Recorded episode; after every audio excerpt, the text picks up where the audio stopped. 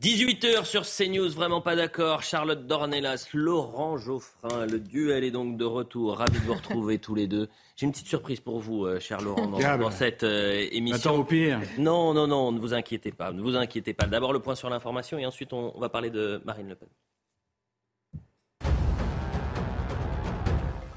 11 000 policiers et gendarmes vont être mobilisés mardi prochain pour la 14e journée de contestation contre la réforme des retraites, dont 4 000 à Paris.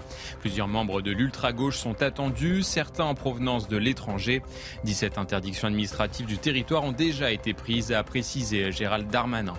366 agressions déclarées en 2022 dans des pharmacies. Le phénomène est préoccupant, juge l'Ordre national des pharmaciens. Ces agressions regroupent les violences verbales, physiques, mais aussi les vols. Près de 96 16% d'entre elles sont néanmoins sans gravité. Et puis enfin, Max Verstappen remporte le Grand Prix d'Espagne. Le champion du monde en titre s'est imposé en Catalogne devant Lewis Hamilton et George Russell. Le Néerlandais décroche sa cinquième victoire en seulement sept courses. Une compétition à suivre sur les antennes du groupe Canal+.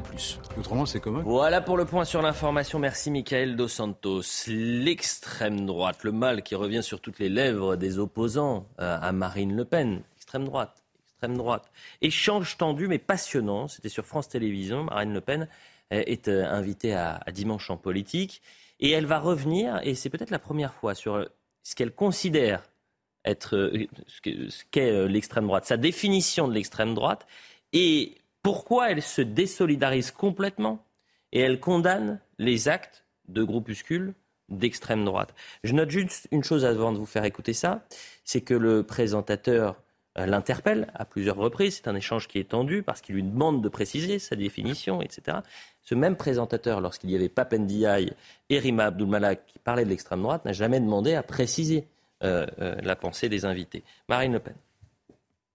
L'extrême droite a euh, des marqueurs, des critères que nous ne remplissons pas du tout. Par nous exemple ne sommes pas, bah, par exemple, nous sommes pour le pluralisme politique. L'extrême droite est pour la disparition euh, de, euh, des, des, différents mouvements politiques. Nous sommes des parlementaristes convaincus. L'extrême droite est anti-parlementariste. C'est quoi alors l'extrême droite pour vous? C'est qui? L'extrême droite est pour la résolution des conflits par la violence. Mais c'est quoi l'extrême droite alors pour vous? Jamais au grand. Mais je suis en train de vous en oui, mais c'est quoi ou c'est qui? C'est Il y a un certain nombre de groupuscules d'extrême droite qui Éric Zemmour, il est d'extrême droite? Non, non, écoutez. Non, mais c'est une question que je vous pose parce que je ne sais pas où le caser. Écoutez, euh, euh, encore une fois, euh, il y a un certain nombre de groupuscules d'extrême droite qui veulent agir par la violence, qui ne croient pas aux urnes, qui ne croient pas à la démocratie et qui n'ont strictement rien à voir avec nous. Vous voyez bien que cette formulation, elle est là en réalité pour nous salir. Elle est là pour nous stigmatiser. Nous ne l'acceptons pas, nous ne l'accepterons jamais. Est-ce que vous êtes en accord avec cette définition de l'extrême droite? Elle est datée. C'est la définition des années 30. raison. C'est-à-dire que dans les années 30, l'extrême droite, c'était des fascistes, c'était des nazis, c'était des gens violents qui voulaient instaurer une dictature. Donc elle dit on est pour le pluralisme, etc. Mais c'est un, débat qui, existe depuis l'origine du, Front National, avant le Rassemblement National. Jean-Marie Le Pen a toujours dit faut lui faire ce crédit. Hein, je suis en désaccord total avec lui sur tout le reste, mais là, sur ce point-là, il a toujours dit nous, on est parlementaristes et on est contre la violence.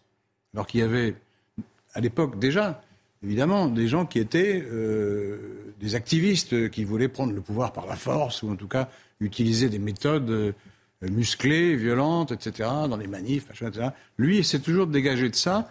Il a dit non, nous arriverons au pouvoir par les élections et en respectant le cadre républicain. Mhm. toujours dit ça.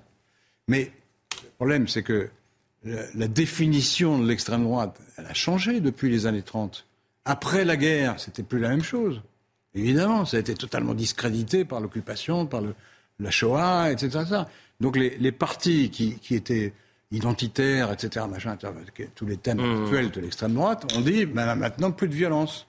Et, donc vous avez Giorgia Meloni, on ne peut pas dire qu'elle ne soit pas d'extrême droite, c'est même difficile. Ah, si, on peut. Euh, oui, ben alors il n'y en a plus. À ce moment-là, ça n'existe plus. Quoi. Bah oui, c'est plutôt la bonne nouvelle d'ailleurs. Oui, mais justement, mais c'est ça l'erreur c'est que, par exemple, euh, euh, M. Orban, il est d'extrême droite. Parce qu'il faut définir aussi par la politique qu'on veut mener, pas seulement par son comportement quotidien. Or, dans la politique qu'on veut mener, que veulent mener les extrêmes droites européennes, il y a des mesures extrêmes. C'est-à-dire Il n'y a pas plus à droite.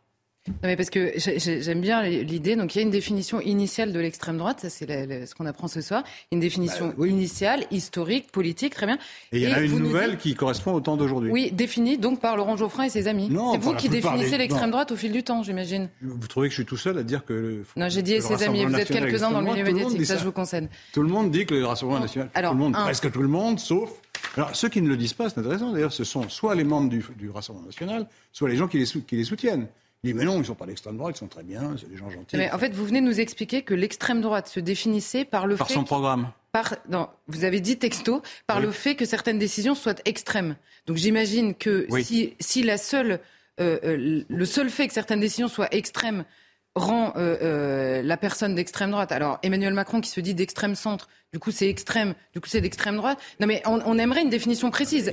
Là, vous pouvez nous expliquer que la définition a changé. ce que j'entends, c'est que là Marine Le Pen donne une définition historiquement euh, acceptée et, de l'extrême droite, et vous nous dites que ça a changé au fil du temps, et à chaque fois que je vous demande la définition aujourd'hui, vous n'en avez pas. Bah, je, reviens en arrière. Attendez, je, reviens en arrière sur, le, sur la fondation du Front National. Le, Pen, donc, euh, était parlementariste, récusait la violence. Mais il était antisémite. il était obsédé par l'immigration. Vous venez de nous dire vous-même que, ah bon, déjà, bah, obsédé par l'immigration, ça n'a rien à voir. Il n'y a pas que la violence. Il y a aussi le, comment dire, les valeurs, la manière de voir les choses. Euh, le Pen, c'était. attendez, Laurent Geoffrin, vous vous rendez quand même compte que vous manquez un peu de précision, Ce que je veux dire, c'est que Le Pen, à la fondation du Front National, c'était un parti d'extrême droite. Tout le monde le savait. Laurent Geoffrin, vous nous oh, expliquez. c'est pas parce qu'on n'est pas violent qu'on n'est bah, pas. Attendez.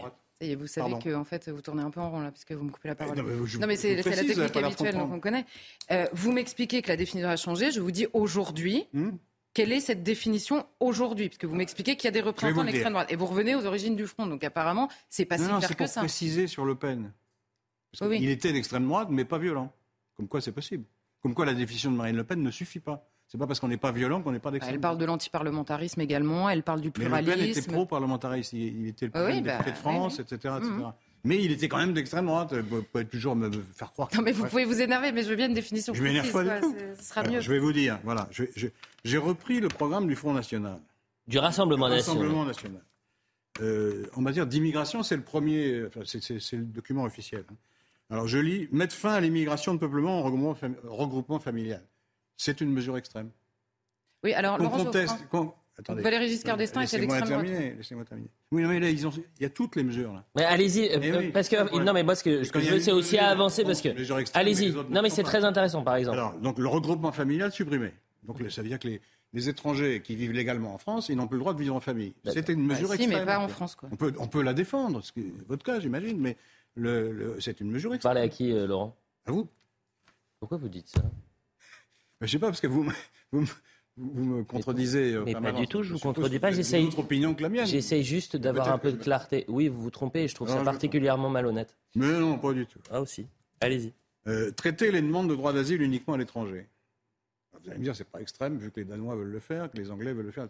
D'accord, mais enfin, ça fait quand même une liste assez longue et des mesures. là, ça fait pas une liste longue, il y a deux mesures. Oui, ben, je continue. Réserver les aides sociales aux Français. Oui. Je trouve ça extrême. Mais pourquoi les mais En fait, vous n'êtes pas d'accord, ça ne veut pas dire que c'est extrême. Ben, si, c'est extrême. Non, moi, alors. Ça, n'existe pratiquement nulle part. Allez-y, finissez et je vais vous répondre. Finissez, je vais vous répondre. Oui, ben, alors, euh, euh, voilà. Les, aides sociales aux Français. Mhm. Assurer la priorité nationale pour l'accès au logement. C'est-à-dire qu'un étranger en situation régulière qui travaille, qui a une famille, etc., il passe derrière. Euh... Attendez, j'ai pas fini. Supprimer l'autorisation de séjour pour tout étranger n'ayant pas travaillé depuis 5 ans, depuis un an en France. C'est un peu gonflé parce que le, type, il travaille en France, il est au chômage, au bout d'un an, dehors. Euh, expulser systématiquement les clandestins délinquants et criminels étrangers. Bon, ça, on peut discuter. Euh, ah, supprimer. Merci. Bah oui, on peut discuter. ah oui, on peut discuter.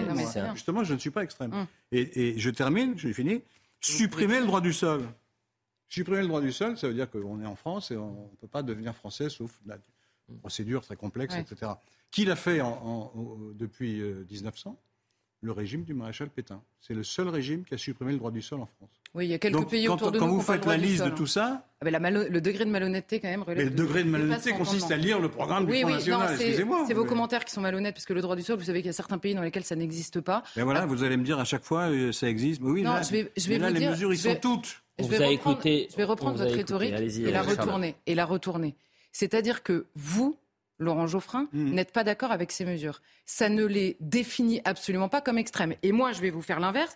Je vais vous dire, rendre systématique le regroupement familial. Et quand un président de la République, qui a lui-même mis en place le regroupement familial, veut revenir dessus avec la souveraineté du peuple qui lui appartient, c'est le Conseil d'État qui lui interdit de le faire. Je trouve que cette décision du Conseil d'État est extrême. Ensuite, euh, le droit d'asile qui ne puisse pas... Les mots n'ont plus de sens.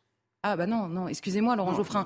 Je signifie juste que vous, n'avez pas le monopole de la définition. Est une, est une chose extrême. Non, mais vous savez qu'on peut vivre en famille ailleurs qu'en France. Vous savez que c'est possible. Oui, mais bah donc pourquoi ce sera en France plutôt qu'ailleurs Oui, mais enfin, les gens qui sont là, ils ont un travail, ils, ils sont. Non, mais d'accord, mais ce que je veux vous dire, vous avez le droit. Mais c'est pas une question d'escroc. C'est pas une question d'escroc. Ils ont le droit de vivre en famille. Simplement. C'est un droit euh, de, de l'homme. Laurent Geoffrin, Laurent Geoffrin, je, je vous dénie le droit de définir ce qu'est l'extrême en fonction de ce que sont vos convictions. Non, c'est pas les miennes. Euh, je, je vous bah si, si, ce sont vos convictions là en l'occurrence. Je suis désolé de vous couper, mais c'est pas du tout que les miennes. C'est toute la gauche, tout le centre. Oui, non, mais les vôtres, peu importe. La droite classique, ça fait 70% du, du corps électoral. Ah bah non, puisque, puisque regardez, c'est très amusant. Quand les LR proposent, là, en l'occurrence, un euh, projet de loi immigration dont certaines dispositions étaient d'ailleurs déjà dans le programme de Valérie Pécresse euh, au moment de, la campagne présidentielle, au lieu de discuter de ces mesures en fonction de la situation qui me semble être un peu extrême, si je puis me permettre, aujourd'hui en France, notamment sur la perte de maîtrise des flux euh, migratoires, on dit c'est le RN, donc c'est l'extrême droite, donc c'est extrême, donc en fait c'est pas possible. Ben, c'est donc c'est une rhétorique qui est circulaire en fait. On n'en sort pas. Simplement accepter que des personnes ne soient pas d'accord avec vous. Ça ne fait pas. Mais je ne fais que ça. Et ça ne fait pas une définition ça ne fait pas une définition de l'extrême droite qui est définitivement un mot qui ne sert qu'à diaboliser. Point. Avançons. gens qui sont à la droite de la droite. on continue de parler de. on continue de parler du Rassemblement euh, national et cette fois-ci sur euh, les propos d'Elisabeth Borne euh, qui expliquait que le Rassemblement national était euh, l'héritier, un parti héritier de Pétain. Ça fait euh, évidemment réagir jusqu'au président de la République qui a recadré la première ministre. Vous n'arriverez pas à faire croire à des millions de Français qui ont voté pour l'extrême droite que ce sont des fascistes. Le combat contre l'extrême droite ne passe plus par des, des arguments moraux. Mm. Euh, avant d'entendre Éric Dupont-Moretti, puisque 72 heures après ce recadrage, vous avez euh, le garde des Sceaux qui en a remis une couche. Mais est-ce que ce recadrage était mérité? On va commencer avec vous, Charlotte Dornelas, avant de parler de Éric Dupont-Moretti. Bah, euh, moi, il me semble mérité parce que dans le fond, il, Emmanuel Macron est en train de nous refaire le le, ce qu'avait fait, euh, comment il s'appelle, euh, j'allais dire Laurent Geoffrin, non, Lionel Jospin, pardon, euh, à l'époque, c'est-à-dire qu'il avait reconnu lui-même, il avait, oui j'imagine, il avait reconnu lui-même, il avait parlé lui-même de théâtre antifasciste. Bon bah là, il nous dit pareil, vous n'arriverez pas à faire croire, donc c'est bien un moyen, c'est bien une rhétorique qui est stratégique en politique. Ça n'est pas, il n'y a aucune réalité. Emmanuel Macron, dans la même phrase d'ailleurs, dit que l'extrême droite est fasciste. Bon, tous ces mots, il y a une confusion généralisée qui est totale. Le recadrage, je pense qu'il a raison. Après, le problème, c'est qu'Emmanuel Macron use lui-même de ses arguments quand il en a besoin. Donc c'est très compliqué de s'y retrouver en Macronie. On a entendu donc euh, Emmanuel Macron. Mérité ou pas ce recadrage, euh, Laurent Geoffrin? Je, je trouve pas, enfin j'ai une position nuancée. Je trouve un peu gonflé de la part de Macron de se plaindre du fait qu'on désigne le, Rassemblement national comme un danger, alors qu'on a été élu deux fois sur cette base. C'est quand même un peu gonflé. Pourquoi les gens ont voté Macron ah oui, bien sûr. Parce, que Macron est très bon, etc. D'accord, mais enfin, il y a beaucoup de gens qui ont voté, que je connais bien, euh, qui ont voté et qui n'étaient pas du tout forcément d'accord avec Macron parce qu'ils avaient peur du Front National, du mmh. Rassemblement National. Donc, euh, donc le, ce, levier-là euh, a mis Macron à l'Élysée. Alors maintenant, il dit mais non, il ne faut pas du tout parler de ça, etc. Mais d'accord. Bon, en tous les cas, il a dit ça. Attendez, à sa décharge, à sa décharge il a, dans les deux débats qu'il a fait avec Marine Le Pen, il n'a pas joué sur cette fibre, très peu. Il a joué sur la guerre civile, par exemple. Il a dit ce sera la guerre civile si, vous, êtes élu. Mais il a surtout marqué des points quand il a parlé euh, euro, économie, etc., parce qu'il a mis en lumière l'impréparation de Marine Le Pen. Euh, la première fois, c'était flagrant, et la deuxième fois, c'était assez net. Euh. Éric Dupont-Moretti en a remis une couche hier. C'est très court. il voit la photo de Marine Le Pen et écoutez ce qu'il va dire. Marine Le Pen, quelle question vous lui poseriez? Qui préférez-vous, Pétain ou Poutine Ouf. Décryptage, Charlotte Dornelas. Bah, c'est-à-dire que c'est euh, ridicule.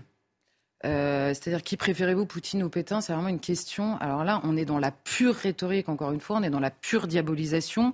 Euh, euh, par ailleurs, il nous explique que Marine Le Pen est la courroie de transmission du Kremlin en France, sans aucune autre précision que celle-ci. Donc il surfe sur la dernière vague Pétain, et par ailleurs, Éric Dupond-Moretti est un familier euh, de cette rhétorique-là euh, vis-à-vis euh, de ce qu'il appelle l'extrême droite, donc qui s'élargit en fonction de la personne qu'il a en face de lui, on va dire. Et il fait Pétain ou Poutine, parce que ce sont les deux figures diabolisées aujourd'hui. Mais ce qui est intéressant dans la déclaration d'Éric Dupont-Moretti hier, c'est qu'il ne s'arrête pas là. Il dit deux choses. Et juste après, parce que euh, Léa Salamé, pour le coup, lui dit, mais bon, euh, vous avez perdu euh, en face du Rassemblement national, vous, par exemple, au régional, hein, vous étiez bien derrière le Rassemblement national, c'est donc bien qu'il y a des Français qui leur font confiance. Et là, il répond quoi? Les populistes gagnent toujours parce qu'ils vous promettent la Lune. Alors moi, j'ai pensé à trois choses. Hein. Ils vous promettent la Lune. Éric Dupont-Moretti, nous a, il nous a promis quoi? Ou euh, la personne pour laquelle il travaille, en l'occurrence pour laquelle il est ministre. Il nous avait promis quoi? 15 000 places de prison. On n'en a pas. Il nous avait promis quoi? La remise des, des, la, comment dire, la suppression des remises automatiques de peine. Alors il a supprimé le mot hein, dans le texte, mais il en a ajouté des remises de peine. Euh, Éric Dupont-Moretti. Et la troisième chose, il nous avait promis depuis le, premier jour une simplification de la chaîne pénale. Et à chaque fois qu'il nous fait euh, une nouvelle loi, il la complexifie encore un peu plus. Donc je ne sais pas de quelle lune il parle, mais lui, en tout cas, il nous a bien eu. C'est sûr. Et troisième partie de son intervention, et là, honnêtement, je suis tombée de ma chaise, mais réellement, il dit les racistes ne sont pas partis avec Jean-Marie Le Pen du euh, Front National. Les racistes ne sont pas partis. Ouvrez les guillemets. Lorsqu'un député s'adresse à un député de la France insoumise qui est noir et lui dit retourne en Afrique, c'était il y a six mois, pas il y a 30 ans. Éric Dupont-Moretti ment. C'est aussi simple que ça. Donc on comprend que tout le reste est évidemment une stratégie, encore une fois, de diabolisation, qui, si possible, se base sur un mensonge. Tout le monde sait que ce député n'a pas dit ça. L'Assemblée nationale l'a reconnu. Il a été sanctionné pour tumulte et certainement pas pour injure. Et tout le monde a fini par reconnaître qu'il parlait évidemment du bateau et qu'il ne s'adressait pas à ce député. Eh bien, le garde des Sceaux, ministre de la Justice, sur un plateau euh, un samedi soir, se permet de mentir ouvertement pour continuer à diaboliser un parti euh, d'opposition. Voilà, on sait à quoi il faut s'en tenir avec la stratégie d'Éric Dupont-Moretti. Il n'a rien à dire sur le fond et il, il, ment. Voilà, je ne peux pas dire autre chose. Laurent Geoffrin, quel regard J'ai deux choses à dire. Un, euh, Borne n'a pas dit que les électeurs étaient des.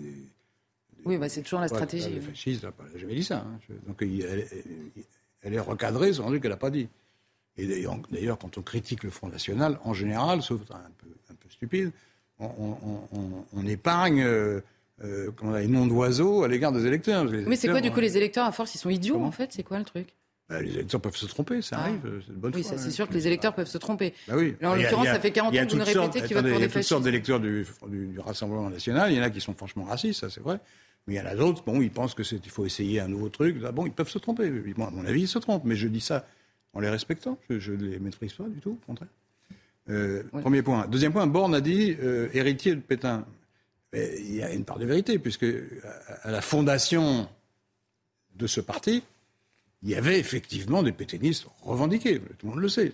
Donc, euh, que Marine Le Pen ensuite ait changé, on peut en discuter, c'est probablement vrai. Ben, à l'origine, à l'origine, il y a ça. Bon, donc, donc elle n'a pas dit une chose entièrement fausse. Il y en avait, aussi, il y en avait aussi un à la tête du Parti socialiste, ça a gêné moins de monde. Oui, mais enfin, c'est pas une raison pas ah bah je dis pas le contraire, mais vous noterez qu'on vous, on vous le renvoie moins dans la figure de manière générale. Euh, on, vous en parle moins sur les plateaux de télévision. Vous aurez remarqué quand même. Au Parti socialiste, on leur parle moins de leur héritage. enfin, le Parti socialiste, excusez-moi, mais celui que j'ai connu, en tout cas, de près, euh, il était assez peu pétainiste, hein, je vous assure. D'accord, mais vous me parlez des gens qui étaient là au début. Euh. Les gens qui étaient là au début. Oui, mais le Parti socialiste a été fondé par Jean Jaurès. Donc oui, d'accord, ok, très bien. Vous savez très bien. Le National a été fondé par des gens qui étaient membres. De... Enfin, c'était connu, tout le monde le sait. Il y avait aussi des résistants, on fait comment? Hein? Oui, ils faisaient quoi? Il y avait aussi des résistants à la base bah, Il y avait plusieurs courants. Il y avait ah, Voilà. Oui, bah, des gens ben voilà. commencer par là. Oui, ben voilà, ça veut pas, ça veut rien dire. Ben voilà. Donc il y avait plusieurs courants, donc il y avait un courant pétainiste. Oui. Oui. Donc vous êtes d'accord. Ah bah on, on parle vous êtes pas de la même chose exactement. C'est intéressant. Et, et deuxième. Ah non mais évidemment tout le monde est d'accord. Moi par exemple, vous savez les faits, en général, je suis d'accord, ah bah, contrairement à vous. Donc il n'y a pas de débat sur la question. Et, par contre, il y, a, il y, a, un débat sur ce qu'a dit Macron ensuite, c'est-à-dire, euh, et là il n'a pas tout à fait tort, c'est que pour lutter contre le Rassemblement national, il ne suffit pas de faire de la dénonciation morale. Ça peut être utile, mais ça ne suffit pas. Ça a servi on peut aussi, on peut aussi, euh, comment dire, analyser son programme et on peut aussi surtout résoudre les questions ou les problèmes ou les crises ou les, difficultés qui incite les gens à voter pour lui. C'est plutôt ça l'essentiel Ah de oui, la oui, lutte bah oui, contre le Rassemblement national. C'est de régler les questions des quartiers populaires, régler les questions qui touchent euh, à toutes sortes de choses, la délinquance, le Bon, chômage, etc. dernière C'est comme ça réaction. qu'on- qu'on- qu'on fait. Dernière réaction à ce propos qui rejoint tout ce climat. Jacques Attali, et puis ça va vous faire euh, sourire évidemment puisque vous avez créé le journal. Jacques Point Attali. Le journal euh, Point Info. Point info. Heureusement qu'il y a point info, hein, parce qu'on pourrait s'y tromper. Ne jamais oublier, ils n'ont pas changé, ils restent moralement infréquentables. Et il publie euh, une photo du, du journal, c'est le 1936, le mot d'ordre du maréchal Pétain, Rassemblement national. Et c'était euh, le journal. Alors, il n'y avait pas point info, vous imaginez bien. Non, c'est vrai, il y avait un journal qui s'appelait Le Journal, le, le- le web, bien qui a sûr. été interdit à la Libération. Euh, mais c'est intéressant ce climat qu'il peut y avoir justement. Il reste moralement infréquentable. Quelle traduction vous faites, euh, Charlotte Déjà, Dornel donc apparemment, en effet, Attali est curé, quoi. Donc, euh, il nous explique ce qui est moralement fréquentable ou non euh, en termes. Il, il ne donne pas d'autres mots parce que c'est très pratique. Vous savez, c'est euh, la, la- la question morale. Alors, si aujourd'hui beaucoup de gens reconnaissent que ça ne suffit pas ou ça ne suffit plus, c'est bien parce que ça a suffi pendant des années. En fait, il suffisait d'expliquer. Éric Dupond-Moretti, d'ailleurs, s'inscrit dans cette tradition. hein.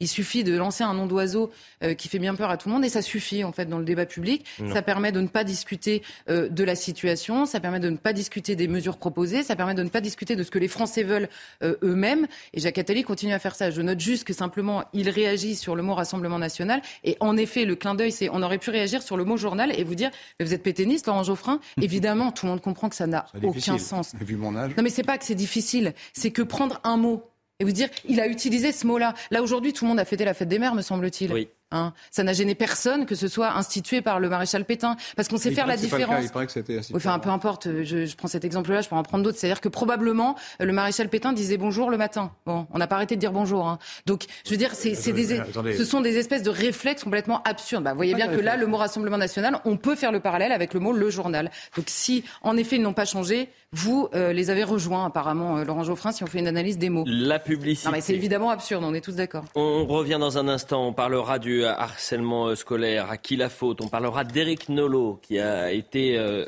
écarté du festival de Cabourg.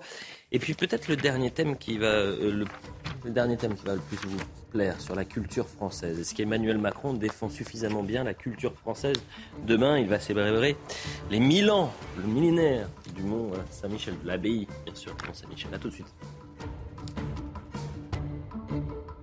18h30 pour la suite de Vraiment pas d'accord avec Charlotte Dornelas et Laurent euh, Geoffrin. On va parler d'Éric Nolot dans un instant, qui est euh, écarté euh, des jurés du festival de, Cabourg. On essaye de comprendre pourquoi. On a eu son témoignage hier. On a contacté les attachés de presse du festival de Cabourg, qui week-end oblige. La gauche croisette, vous savez. C'est ça. Ok. La- la- la- Qu'est-ce qui vous fait dire qu'ils sont de gauche non, mais euh, pas du tout, pas du tout. pas en du tout. Mais bien sûr que non. Parce qu'ils bien sont en sûr. vacances. Non. Allez, Parce le ils sont en vacances, ils ne travaillent pas. gauche, le point, le point sur On la voit- on voit quel est votre univers mental. Ah, écoutez, je, je crois qu'on partage peu ou prou le, le même univers. Euh, allez, euh, le point sur l'information avec Michael De Santos. Le procureur de la République d'Ajaccio annonce l'ouverture de deux enquêtes suite à la rencontre Ajaccio-OM. Hier, Kenzo, un enfant malade de 8 ans, et sa famille ont été violentés dans une loge du stade.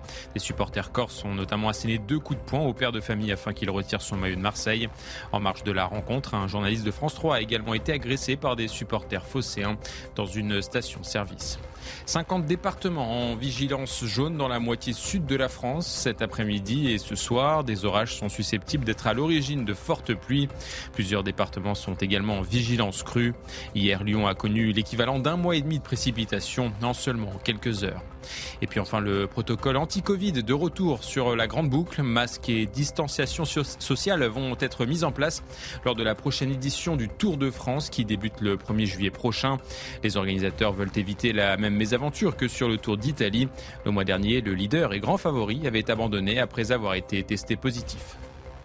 Alors là, c'est l'information la plus surprenante. On remet un protocole sanitaire pour le, le Tour de France. Vous imaginez le cycliste masqué Imaginez un peu ça. Éric Nolot a-t-il été victime de ce qu'on appelle la cancel culture? Il accuse le festival de Cabourg, dont il devait être juré, de l'avoir évincé euh, des jurés. Alors la mauvaise nouvelle, c'est parce que euh, la raison, c'est parce qu'il a osé euh, parler à valeurs actuelles. L'écrivain devait être à la table des jurés du 14 au 18 juin, qui est un formidable festival, le festival de Cabourg. Mais son entretien dans les colonnes de valeur contre le wokisme aurait eu raison de son sort. Je dis aurait parce que c'est la version de Eric Nolot qu'on reçoit régulièrement sur, sur le plateau. On écoute Eric Nolot et ensuite on, on en parle. Il y a quelques semaines, on me propose d'être juré au Festival du film romantique de Cabourg, ce que j'accepte bien volontiers. Jeudi matin paraît euh, Valeurs actuelles, dans lequel je donne l'entretien dont vous venez de parler. Le même jour, jeudi à 17h, je reçois un coup de fil pour me dire que j'étais viré de ce juré du film, euh, du film romantique de, de Cabourg, parce que, était-il dit, j'avais donné un entretien à Valeurs actuelles. Donc je demande à, à la personne qui me vire, qui était la même qui m'avait engagé, est-ce que, selon vous, j'ai dit des choses scandaleuses, des choses scandaleuses dans cet entretien? Elle me répond non, je suis même plutôt d'accord avec vous, mais simplement, vous ne pouviez pas le faire dans Valeurs actuelles, ce n'est pas compatible avec un rôle de juré. J'ai demandé à cette dame, est-ce que vous avez la liste des journaux dans lesquels je suis autorisé à m'exprimer et en même temps d'être un amateur de cinéma? Apparemment, c'est incompatible. Euh, valeurs actuelles a une couleur idéologique, évidemment, mais il donne la parole à des tas de gens, des tas de gens différents ont fait, ont fait la une, mais apparemment, il y a une liste noire euh, de journaux dans lesquels, si vous vous exprimez, vous êtes exclu du monde de la culture. Ça ressemble beaucoup à un système totalitaire qu'on a connu en d'autres temps euh, dans d'autres pays. Malheureusement, c'est dans la France de 2023. Je, je, vous avoue que ça devient un peu effrayant. Euh, au-delà de mon cas personnel, hein, je pense que ça se multipliera et que bien d'autres personnes en seront victimes. Quel regard vous portez sur cette actualité? Si ce qui est avéré, euh, si ça s'avère vrai, c'est un véritable scandale, mais sauf que personne n'en parle, bien sûr. C'est-à-dire que si c'est faux, Eric Nolot est gravement mythomane. Quoi. Donc là, oui. étant donné les précisions qu'il donne de son entretien avec la direction du Festival de Cabourg, qui, n'est pas, qui ne s'empresse pas de répondre aux autres personnes qui essayent de les joindre, euh, je, je, vais partir du principe qu'on peut lui faire confiance sur le, sur le retour de cette discussion. Et euh, en effet, le plus beau, encore une fois, c'est que ce n'est pas le message qui les gêne. En l'occurrence, elle confie cette dame qu'elle a aucun problème avec ce qu'il a dit. Et d'ailleurs, même si elle était en désaccord, ce serait pas une raison, si je puis me permettre. Euh, mais là, c'est encore pire. C'est carrément c'est le, messager. Le messager ne leur va pas, l'outil par lequel il s'est exprimé, le média. Donc il y a les médias autorisés, les médias interdits. On commence à connaître ça par cœur. Ça n'en est pas moins terrifiant de la part de gens qui font tout ça au nom évidemment de la tolérance, hein, parce que c'est toujours la petite rhétorique compliquée à saisir avec une intelligence normale. Euh, mais pour sauver la tolérance, il faut donc interdire des gens de parler. C'est la même logique en permanence. J'ai envie de dire, Eric Nolot faisait un entretien euh, dans Valeurs Actuelles, en l'occurrence sur le wokisme, la cancel culture, les dangers. Il a eu une comment dire une démonstration, euh, une démonstration.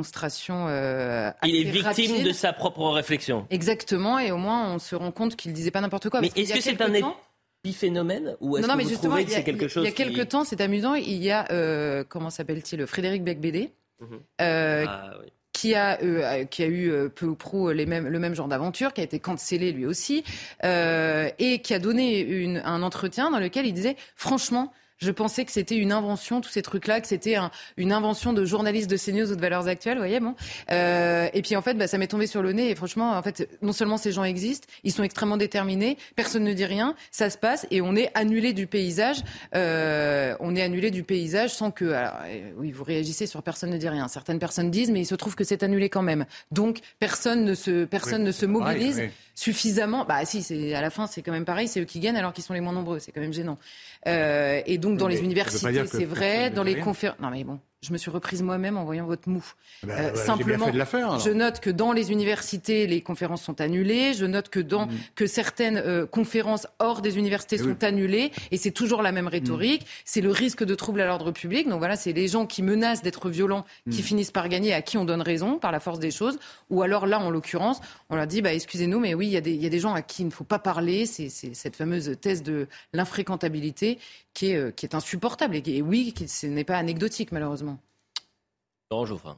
Je suis contre la cancel culture, je suis pour la liberté d'expression, pour le pluralisme et euh, pour la tolérance. Mhm. Donc, je condamne cette décision, si j'imagine que ce que dit Nello est exact, et je trouve ça à la fois condamnable et. Mais est-ce que vous pensez que c'est un épiphénomène, c'est-à-dire que ça Alors, arrive pas- euh, pas- Ou alors c'est quelque chose qui est Non, bien a- ancré dans le monde de la culture? J'ai écrit euh, longuement là-dessus. Non, il y a une tendance, c'est vrai. Mais il n'y a pas que les, le wokisme, comme, on dit. Ouais. Euh, a- je me souviens de ce chanteur qui s'appelle Bilal Hassani. Il a été interdit aussi euh, à la suite de pression, mais qui venait de l'autre bord. Mhm. Donc je trouve qu'il y a une manie maintenant de dire euh, ce que vous dites est insupportable, taisez-vous.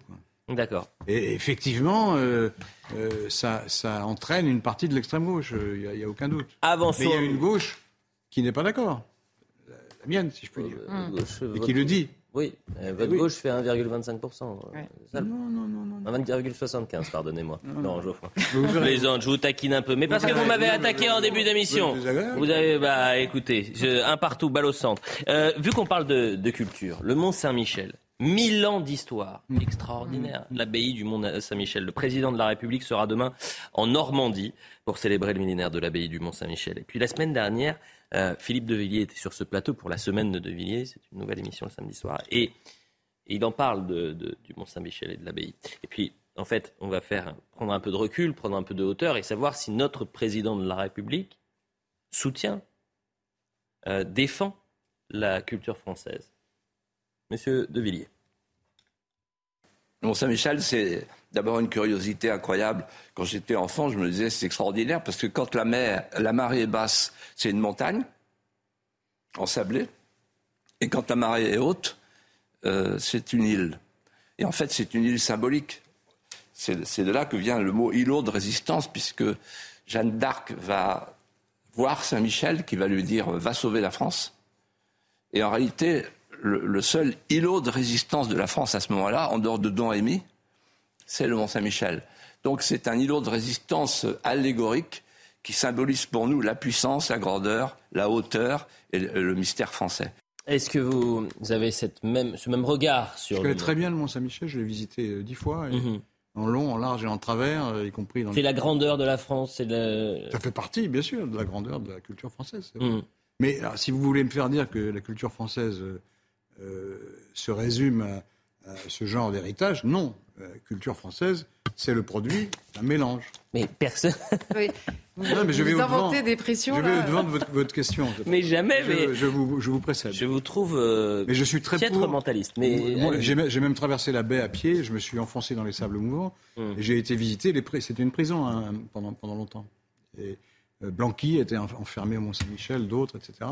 Enfin, c'est une, une, un lieu qui a une histoire extrêmement chargée et passionnante. Alors pourquoi on se pose la question, Emmanuel Macron défend-il la, la, culture française? Parce qu'on va faire un petit retour en arrière, pas mille ans en arrière bien sûr, mm. mais en 2017, mm. en pleine campagne présidentielle, et cette phrase, euh, finalement, il la traîne un peu comme un, un boulet. Il est en plein meeting et il nous explique qu'il n'y a pas de culture française. Il y a une culture en France et elle est diverse. Et notre culture, ça ne peut plus être une assignation à résidence. Il n'y aurait pas la culture des uns et la culture des autres. Il n'y aurait pas cette formidable richesse française qui est là, dont on devrait nier une partie. Il n'y a d'ailleurs pas une culture française. Il y a une culture en France. Elle est diverse, elle est multiple. Charlotte Dornelas, non mais cette phrase lui colle au bas parce que je sais pas quand on est euh, candidat à la présidence de la République, on, on, on comprend qu'on peut pas prononcer cette phrase sans normalement s'auto-dissoudre euh, instantanément. Il n'y a pas de culture française. Bon, la phrase est surréaliste, donc évidemment elle le poursuit. Il n'y a pas une culture française. Ça. Il dit. Mais sa, sa, phrase en entier, honnêtement, je ne sais pas ce qu'il veut dire. Donc je, je, elle ne veut rien dire. C'est essentiellement ça. Euh, elle ne veut rien dire. Elle nous dit il y a des cultures en France. Donc qu'est-ce qu'il nous dit Il y a des cultures successives qui forment la culture française, en fait, pardon, excusez-moi, mais si évidemment qu'il y a une culture française, c'est précisément d'ailleurs l'enchaînement des siècles et des années et des Français qui ont fait la France et son histoire, qui euh, le tout accumulé, qui peu à peu se peaufine. Ça s'appelle d'ailleurs euh, la construction d'une civilisation, hein, autre mot euh, qu'Emmanuel Ma Macron manie pourtant régulièrement. Le problème, c'est que là, je ne sais pas si vous voulez dire ça ou s'il prenait en l'occurrence le multiculturalisme, ce qu'il a été capable de faire aussi d'autres fois. On se souvient au Murau où il nous expliquait où il parlait, en l'occurrence cette fois-là, euh, de la question du séparatisme et où, et où il faisait toute une partie sur l'islam, sur la partie culturelle de l'islam, en nous disant c'est une civilisation qui est désormais en France et à laquelle les Français vont devoir s'habituer. Donc là, à ce moment-là, il prenait très clairement un modèle multiculturel.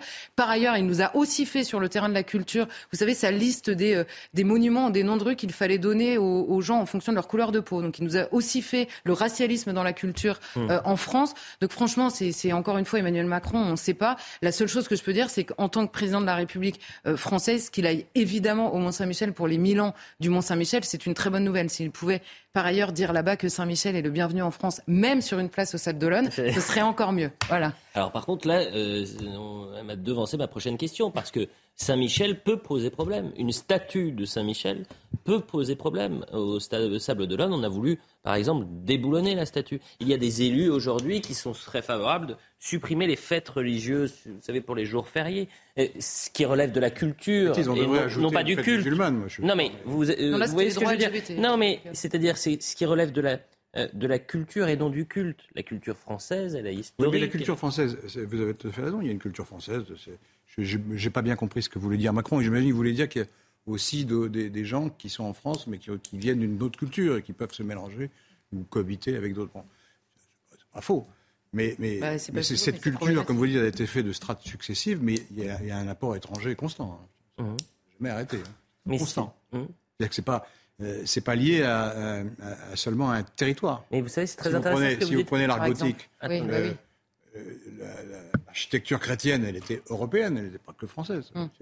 Les premières cathédrales ont été bâties et en Angleterre et en France en même temps, avec, les, mêmes principes. Il y a un rapport étranger. Euh, la musique, elle est souvent italienne. Euh, la philosophie, elle est souvent allemande, etc., etc. Et tout ça s'interpénètre et, crée une culture plus riche. Mais euh, et pourquoi je vous dis ça? Vous dites la culture euh, étrangère euh, vient de tout temps, des apports de tout temps. Et vous avez entièrement raison. Une banalité totale. Bien sûr, mais ce que vous, je vous invite à écouter hier Ramsey, l'humoriste acteur, vous voyez, de Derek mmh. il expliquait hier, il l'avait expliqué déjà la semaine dernière, que son père n'avait pas final étranger, est arrivé en France, mais lui a imposé de s'intégrer aux mœurs, aux traditions, à la culture française lorsqu'il hmm. était enfant. Oui, mais ça, c'est encore autre chose. Bah, euh, c'est lié. c'est ça le sujet. Par ailleurs, par ailleurs c'est évidemment exactement. Ça se fait dans, dans, la majorité des cas, ça se fait. Les, les, les enfants de l'étranger s'intègrent. Il y a une partie qui s'intègre mal. Ça se faisait. ça s'appelle l'assimilation. Et Emmanuel ah Macron, Emmanuel Macron lui-même a expliqué que dans nos textes, le mot assimilation posait problème. Ses prédécesseurs ont quasiment tous dit que c'était extrêmement violent. Il y a eu une offensive contre l'assimilation qui a été remplacée d'abord par l'intégration, puis par l'inclusion, c'est-à-dire un échange culturel de bons procédés entre les étrangers et les Français en France. Or, ce que vous dites, cette, cette idée que, évidemment, la culture française a été enrichie d'apports étrangers. Mm. Il y a une énorme différence si je puis me mm. permettre, mm. entre eux. D'abord, vous n'avez cité que des exemples européens, et évidemment, aujourd'hui, la question se pose aussi avec, avec des cultures ah bah, extra-européennes qui sont évidemment de civilisations différentes. Aussi. Ah, d'accord, mais c'est donc extrêmement différent. Il y a une harmonie qui n'existe pas de la même manière, qui parfois même est contradictoire. Donc déjà, ça pose un, un premier problème. La deuxième chose, c'est quand vous avez des apports, c'est-à-dire des choses vues à l'étranger, aimée par les Français, reproduite et importée en France et partagée par tous les Français. Mm. Ça, ça s'appelle un apport étranger, voulu par les Français et intégré dans la culture française. Là, aujourd'hui, la question qui se pose, c'est des importations de culture par des personnes qui vivent de cultures qui sont différentes. Mais ça ne veut pas dire que tous les Français le, euh, euh, comment dire, adoptent cette culture de la même manière. Donc ça s'appelle une fracturation culturelle de la société. C'est absolument incomparable. La priorité, c'est de s'intégrer. Voilà ce que dit Ramzi Bedia hier, donc à l'époque, euh, au sujet de sa scolarité dans une école catholique et l'arrivée de ses parents d'Algérie. Hmm. La priorité, c'est Oui, mais quand vous dites l'assimilation, ça, ça, a fonctionné à un certain moment, mhm. ça n'est plus de saison. Excusez-moi, mais à cause du nom, en fait. Parce qu'on on, ne l'impose pas aux Français de toute manière. Les Français sont très différents aujourd'hui. Ben, Ils ont des modes de vie différents. ça dépend parce que c'est complètement de saison, puisque les Républicains veulent que ça rentre, par exemple, dans la Constitution, l'assimilation. Oui, bah, ils ont tort.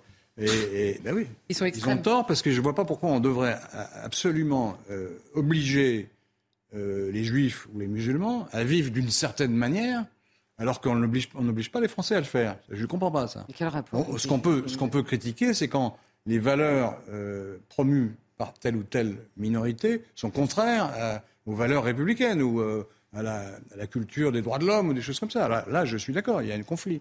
Mais par ah, contre, on ne va pas obliger, on va pas obliger les musulmans à ne pas aller à la mosquée ou à pas croire en Dieu ou Quel rapport ben, C'est un rapport parce que l'assimilation, ça veut dire il faut absolument être tous pareils. C'est ça qu'on veut dire. Ah, non, l'assimilation, ça veut dire dire nous, en fait. avoir un commun, avoir des us et coutumes en commun. Par exemple, l'assimilation. Vous, venez de postuler que les musulmans n'ont pas de. y a non, mais c'est vous qui avez parlé des musulmans déjà pour commencer, donc euh, je ne sais pas, c'est dans votre tête que ça se passe là. En général, on parle des musulmans. Ah non, non, l'assimilation, l'assimilation, ça concerne absolument tout étranger qui s'assimile. Oui, mais Par ailleurs, vous savez, il y a les une musulmans qu'on accuse toujours de ne pas être assimilés, c'est pas les autres. Pas les non, non, bah, c'est absolument tous les étrangers qui ont eu cette accusation-là. Les Africains, éventuellement. Peu, peu, à peu, ça Mais euh, ce que je veux dire par là, oui, là, vous citez des exemples de cultures extrêmement différentes. Il y a une souplesse dans le mode de vie moderne qui fait que des gens différents cohabitent sur le même territoire. Vous avez raison sur un point, c'est que ah. la critique de l'assimilation, la guerre contre l'assimilation qui a été faite, la guerre contre l'assimilation s'est faite au nom de l'individualisme. Ah, si, si, c'est une guerre. Au nom de l'individualisme le plus total. C'est-à-dire chacun va vivre comme il veut. Mais qu'on ne s'étonne pas quand vous, quand vous, comment dire, quand vous accumulez droit individuel total contre l'idée même d'un bien commun, notamment sur le terrain culturel, que vous faites ça, plus le nombre, plus le, hein. euh, plus le nombre de gens qui viennent avec des identités communes, défendue et extrêmement forte, alors là, vous avez en effet une fragmentation totale. Mais simplement, la question de l'assimilation, ce n'est pas une question de culte, c'est une question de culture. Par exemple, par exemple, l'assimilation, vous voyez, c'est d'accepter qu'en France, le lundi de Pentecôte soit férié. Parce que le lundi de Pentecôte, en France, c'est un peu plus qu'aller à la messe le dimanche de la Pentecôte. En plus, c'est un marqueur culturel. Vous noterez que cette assimilation-là gêne personne. Hein. Tout le monde le prend le lundi de Pentecôte. Hein. Il n'y a pas besoin de pointer à la messe, il n'y a pas besoin de certificat de baptême pour le prendre. Donc l'assimilation, c'est dire, dire nous. Faut supprimer les fêtes religieuses. Moi, je suis pas, suis pas du tout sur cette position. Non, mais faites pas semblant de ne pas comprendre ce que je dis là. Non, non, non, je comprends pas. Bah, vous êtes fatigué alors. Euh. Il y a des gens qui ont demandé la suppression du lundi de Pentecôte au nom de critères religieux, c'est ça Parce que c'était pas leur religion Non, j'ai pas dit ça. Justement, je vous, je vous donne un exemple d'assimilation. Oui. Voilà, en France, vous savez, il y a des pays, par exemple, où la majorité est musulmane, donc ça dessine une culture différente, où le week-end c'est vendredi, samedi. En France, c'est samedi, dimanche. Pourquoi? Parce qu'il y a une culture commune, une culture commune et une civilisation. C'est ce que j'appelle moi l'intégration, parce qu'on a le droit de garder une originalité culturelle aussi. Non, mais tout le monde a le droit de garder son originalité. Qu'est-ce que c'est que cette histoire? Simplement, il faut qu'on réussisse à dire nous ensemble.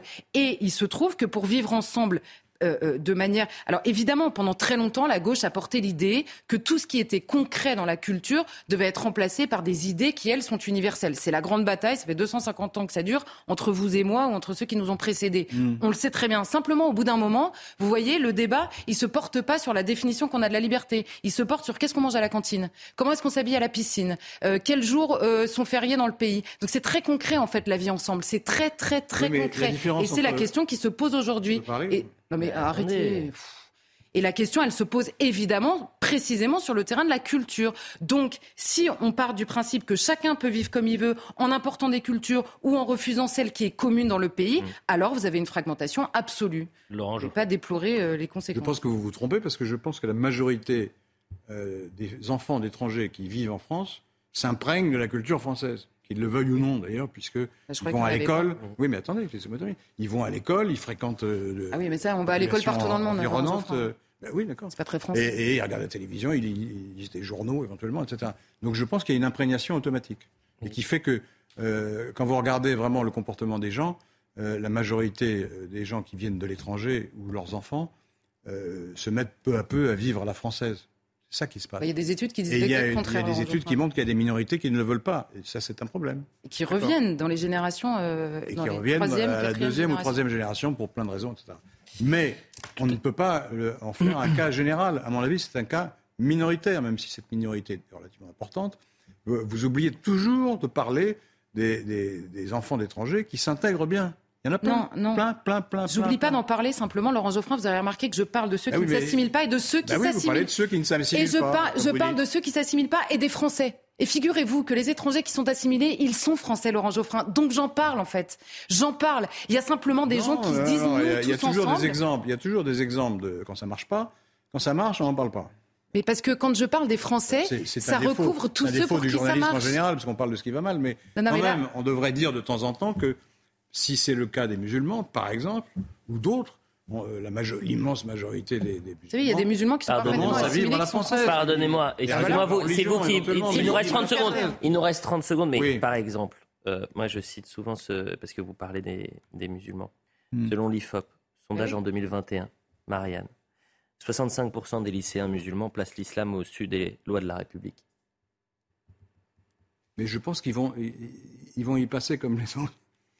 Parce que vous n'avez pas confiance bah, dans la culture française. que c'est la troisième qui est plus Vous n'avez pas confiance dans la culture française. Ah, mais oui, ça c'est votre argument. Euh... Je pense qu'elle est plus forte que celle des, des bah, Alors, simplement, en 10 secondes, puisque c'est terminé, la culture française, elle est attaquée de toutes parts. C'est-à-dire que donc, je vois pas pourquoi elle serait plus forte alors qu'elle est attaquée en interne. Là, pour le coup, c'est personne d'autre qu'en interne. Ah bah si, quand on veut supprimer, par exemple, la statue de Saint-Michel, qu'on n'est pas à l'aise avec les fêtes, Éric Piolle, il n'est pas euh, ni musulman, ni euh, extra-européen. Hein. Personne hein. personne n'a repris ses, propositions. Ah, c'est faux. Vous savez que 54%, 54% des électeurs de Vert sont favorables à ce qu'on supprime les, fêtes religieuses, les fêtes, les jours fériés liés aux fêtes religieuses. Ça fait 2,5% de, l'électorat. Oui, et les crèches c'est dans les tribunaux et les Saint-Michel c'est dans les tribunaux. Mais 27% de la, et sur, à l'échelle euh, globale c'est 27% de la population, 27% des sondés. Donc c'est deux France. Ah bah oui, mais c'est quand même. c'est pas mal, 75%. Oui, bien sûr, mais ça avance. Merci à tous les deux, c'est toujours un, un plaisir de vous avoir. Pour vraiment pas d'accord, l'info se poursuit sur CNews dans un instant. Ça se dispute.